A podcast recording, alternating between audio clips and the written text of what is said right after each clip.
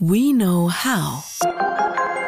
Ein Podcast der Fraunhofer Gesellschaft.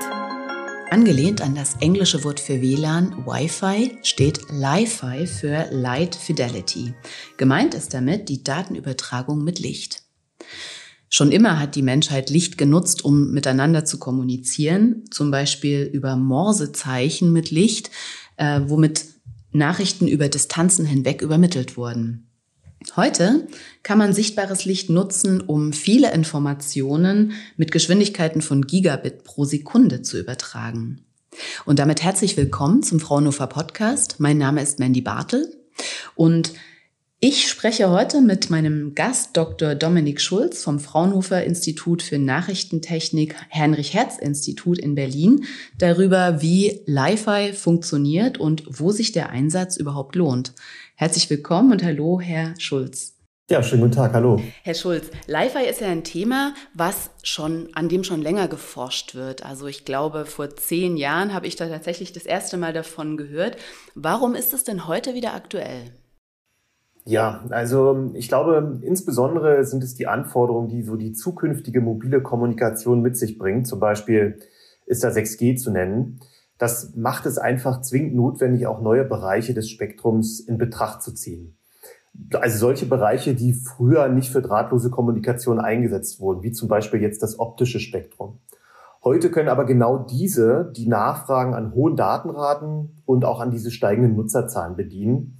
Und es ist sicherlich auch äh, die Datensicherheit, die rückt natürlich immer mehr in den Mittelpunkt der Aufmerksamkeit und da bringt Li-Fi auch einige Vorteile mit. Was ist denn bisher passiert in den letzten Jahren? Wo, wo lagen denn die Herausforderungen, die jetzt einer breiten Anwendung noch entgegenstanden? Ja, also selbstverständlich mussten natürlich zuerst die Grundlagen erforscht werden, bevor man da wirklich in die breite Anwendung gehen kann. Ähm, ich glaube, ein, ein, Wandel war wirklich äh, an der Stelle, als die LEDs weite Verbreitung fanden und somit als günstige optische Quelle verfügbar waren, die eben sehr schnell geschaltet werden konnten. In den letzten Jahren hat sich die Forschung eben darauf konzentriert, wirklich die Leistung, also zum Beispiel die Datenraten dieser Technologie zu verbessern. Ähm, hohe Datenraten wurden bisher halt immer nur in aufwendigen Laboraufbauten demonstriert. Heute gibt es aber mittlerweile so kreditkartengroße Systeme, die äh, einfach per USB an den Laptop angeschlossen werden können und damit eben bis zu einem Gigabit pro Sekunde zur Verfügung stellen. Die nächsten Schritte und damit auch die großen Herausforderungen sind sicherlich die Integration, zum Beispiel in Smartphones, um ja das optische Spektrum überall mobil auch nutzen zu können. Und damit würde dann Live ja auch wirklich eine breite Verbreitung finden. Mhm. Vielleicht können Sie das unseren Zuhörerinnen und Zuhörern mal ein bisschen erklären für, für Laien, ähm, wie man sich das eigentlich vorstellen kann, wie das funktioniert, dass man Licht auch aus der Deckenlampe ähm, für eine Internetverbindung nutzen kann. Ja, gerne. Also Sie, Sie haben es vorhin schon kurz erwähnt, sehr vereinfacht gesprochen kann man sich die Technologie so ein bisschen wie so ein Morsecode vorstellen. Also unsere elektrischen Daten, die bestehen ja aus ganz vielen aufeinanderfolgenden Nullen und Einsen. Und was wir machen ist, wir ähm, schalten das Licht dieser ja, Li-Fi-Lampen entsprechend der elektrischen Daten entweder ein oder aus. Also entweder ist das Licht da oder es ist kein Licht da. Das geschieht natürlich sehr, sehr schnell, also mehrere hundert Millionen Mal pro Sekunde. Deswegen kann das menschliche Auge das gar nicht wahrnehmen. Das ist äh, kein Flackern oder Blinken zu sehen. Und mit dem entsprechenden Li-Fi-Empfänger können diese Lichtsignale dann detektiert werden und wieder in elektrische Signale umgesetzt werden.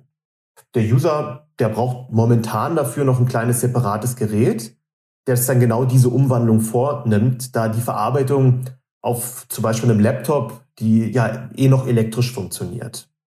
Aber diese Leifer-Geräte, die gibt es bereits und wir haben damit auch schon erste Pilotinstallationen erfolgreich durchgeführt. Mhm. Ja, Sie hatten mir im Vorgespräch auch schon erzählt von einem Pilotprojekt, was Sie an einer Berufsschule gestartet haben im ähm, Main-Kinzig-Kreis. Mhm. Und ähm, das klang tatsächlich ganz spannend. Was, was war denn das Ziel dieses äh, Pilotprojekts und welche Herausforderungen gab es dabei? Ja, also wenn wir Live-Systeme entwickeln und testen, dann haben wir natürlich einen sehr wissenschaftlichen Blickwinkel auf die ganze Sache. Ähm, wir versuchen aber natürlich auch an den Endanwender zu denken. Damit wir unsere Technologie aber wirklich an den Bedarf und an die Ansprüche der Nutzer äh, anlehnen, äh, sind wir zwingend auf Feedback dieser Anwender angewiesen. Und bei dieser Installation in Hessen, da haben wir uns eine ganz besonders kritische Nutzergruppe ausgesucht, nämlich Schüler. Und ähm, die besondere Herausforderung war hier sicherlich so eine nahtlose Integration des Systems in den Schulraum. Das ja, sogenannte Look and Feel, das sollte natürlich einem vergleichbaren Kommunikationssystem wie zum Beispiel Wi-Fi entsprechen und nicht einem sehr komplizierten Laboraufbau. Außerdem musste die Benutzerfreundlichkeit hier natürlich hoch sein. Und da Lifer noch nicht in Endgeräten integriert ist, haben wir diese, ja, so Kreditkartengroßen Lifer-Module mit USB-Anschluss bereitgestellt, die man dann einfach an den Laptop anstecken konnte. Und dann konnte man eigentlich schon direkt mit der äh, Lifer-Kommunikation loslegen. Mhm. Wie lange hat die Installation da gedauert? Ach na, die Installation an sich, die Umsetzung, äh, das war innerhalb von ein oder zwei Tagen realisiert. Das war kein Problem. Hat natürlich vorher noch ein bisschen eine Planungsphase gebraucht, aber alles in allem war das ein sehr, sehr schnelles Projekt. Das ist natürlich eine, eine super Idee, auch um die Digitalisierung der Schulen ein bisschen voranzubringen. Noch sind es ja tatsächlich einige Schulen in Deutschland, die noch nicht wirklich ans WLAN angeschlossen sind. Aber was waren denn so denn die Rückmeldungen von dieser kritischen Nutzergruppe der Schülerinnen und Schüler? Waren die, waren die optimistisch? Waren die kritisch? Was, was, was sind die, die Lessons learned, die Sie dabei mitgenommen haben?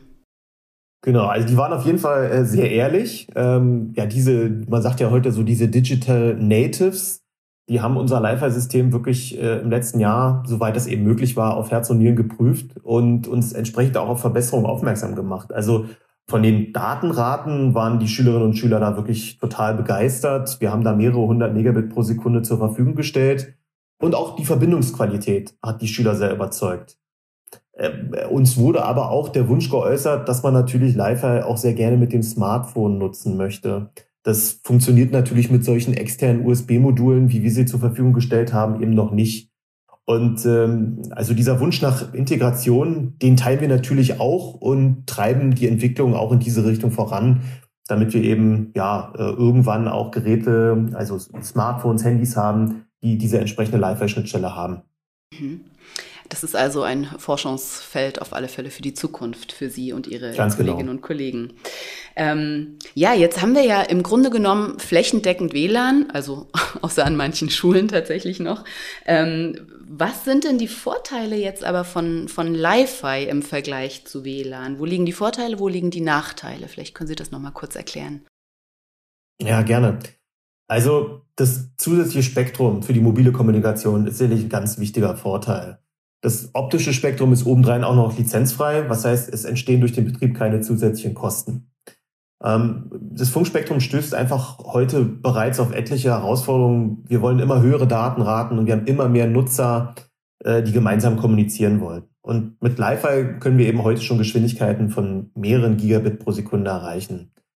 Ein weiterer Vorteil ist bestimmt die erhöhte Sicherheit, die man durch Li-Fi erreichen kann. Ähm, Live kann man sehr einfach abschirmen. Also man muss sich das so vorstellen, ein Vorhang vorm Fenster reicht eben bereits aus, damit kein Licht nach außen dringt. Und damit macht das ein Mithören der Daten eigentlich unmöglich.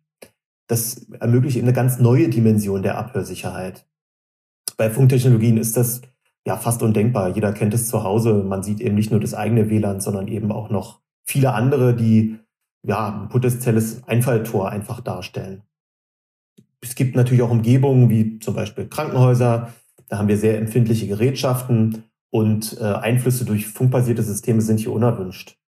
Genauso dadurch, dass wir im optischen Spektrum kommunizieren, haben wir keinen Einfluss durch zum Beispiel elektromagnetische Felder. Es gibt also keine Interferenz mit anderen äh, Funksystemen und somit kann man Li-Fi sehr einfach problemlos nachrüsten.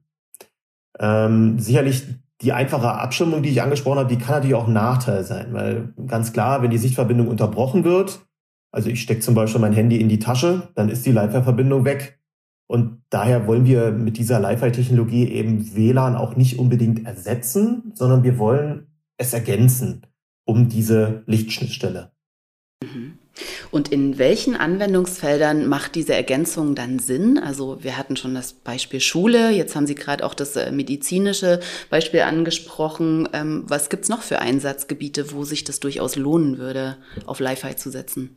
Ja, also ich sag mal zuerst äh, macht es natürlich Sinn, äh, in Umgebungen Li-Fi einzusetzen, wo es sehr spezielle Anforderungen gibt. Und da kann Li-Fi einfach seine Vorteile ausspielen. Also wie wir gerade schon erwähnt haben, medizinischer Bereich, Krankenhäuser. Wir haben äh, Anfang 2022 in das Projekt LinkNet gestartet. Da geht es darum, Li-Fi im Karl-Team-Klinikum in Cottbus einzusetzen. Da gibt es eben besondere Anforderungen ähm, aufgrund der eingesetzten Medizinprodukte. Hier haben wir zum Beispiel radiologische Abteilungen, da haben wir Abschirmung der Röntgenstrahlung durch Bleiplatten, da kommt natürlich kein Funksignal durch und da soll Li-Fi Abhilfe schaffen. Ähm, auch hier ist natürlich dieser ähm, Aspekt der Sicherheit besonders wichtig, weil man dort natürlich mit besonders sensiblen medizinischen Patientendaten äh, arbeitet auch in der industriellen Produktion, das habe ich gerade schon erwähnt, äh, auch hier wieder Sicherheit spielt eine sehr, sehr große Rolle. Auch man hat natürlich durch verschiedene Fertigungsprozesse, zum Beispiel Schweißen oder große Motoren, die anspringen, viele elektromagnetische Störungen. Und das kann eben äh, Funksysteme schon an ja, seine Grenze führen. Und da wird Licht einfach überhaupt nicht beeinträchtigt und kann hier halt eine besonders robuste Kommunikation ermöglichen. Aber selbstverständlich kann man das auch für den In-Home-Bereich benutzen, also einfach für zu Hause in der eigenen Wohnung, um eben ja interferenzfreie, lichtbasierte Daten-Hotspots zu schaffen, um ja da sehr hohe Datenraten zur Verfügung zu stellen. Okay, wann denken Sie denn, äh, wird die Technologie so ausgereift sein, dass sie für den breiteren Einsatz bereit ist? Ja, also wir sehen heute schon sehr viele interessante Anwendungsfälle für Li-Fi und diskutieren diese auch mit der Industrie, also in vielen Projekten und direkten Kooperationen. Ich denke schon, dass wir in den nächsten drei bis vielleicht fünf Jahren die ersten Live-Systeme in der Industrie oder auch im medizinischen Bereich sehen werden, aber auch in äh, Kombination mit anderen Technologien im In-Home-Bereich sehen. Und also ich bin schon davon überzeugt, dass wir alle irgendwann in unseren Smartphones nicht nur die herkömmlichen Antennen für Wi-Fi oder dann 6G oder Bluetooth haben, sondern eben auch eine Schnittstelle für optische Drahtloskommunikation.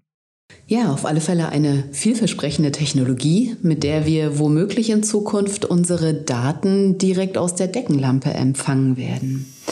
Wer mehr dazu wissen möchte, der erfährt es auf der Website des HI www.hhi.fraunhofer.de slash lifi. Bei Ihnen, Herr Schulz, äh, bedanke ich mich jetzt erstmal. Vielen Dank für die interessanten Einblicke und ich wünsche Ihnen noch einen schönen Tag. Danke, ebenfalls. Tschüss. Fraunhofer. We know how.